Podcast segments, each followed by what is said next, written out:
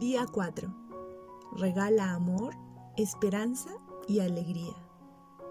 La churre, al ser ahijada de bautizo de un sacerdote carmelita, pudo gozar del beneficio que tiene la familia directa de un sacerdote, visitar al sacerdote en su casa y quedarse como huésped.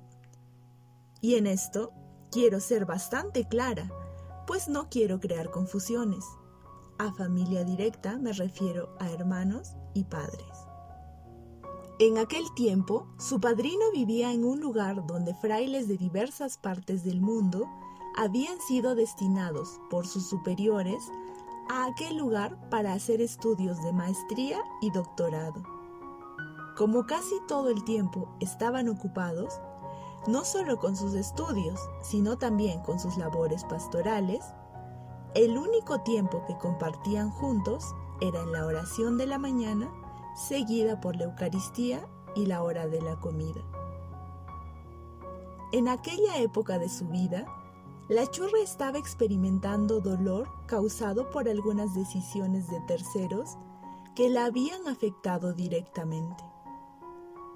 Dios, en su gran bondad, le regaló a la churre la estadía en aquella casa carmelita donde su corazón experimentó mucho amor a través de los residentes de aquel lugar y en especial por tres de ellos.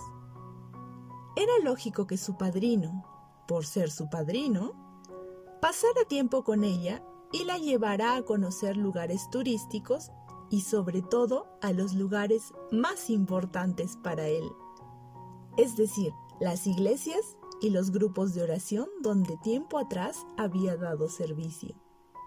Sin embargo, no era de esperar que personas que recién la conocían la hicieran sentir tan importante y acogida. Un fraile hindú, un vietnamita y un húngaro fueron sus compañeros de mesa en casi todas las comidas. Con su escucha atenta, su amor desinteresado, su sentido del humor innato y su alegría desbordante hicieron caer lentamente la venda de los ojos que la churre iba cargando por el dolor. El día de su partida, Joe Alex, el sacerdote de la India, ofreció la misa por la churre. ¡Qué gran regalo de despedida! ¿Te has puesto a pensar cuántas personas se están sintiendo como la churre se sentía aquella vez? ¿Te has puesto a pensar cuánto bien podrías hacer si muestras interés sincero por lo que están viviendo?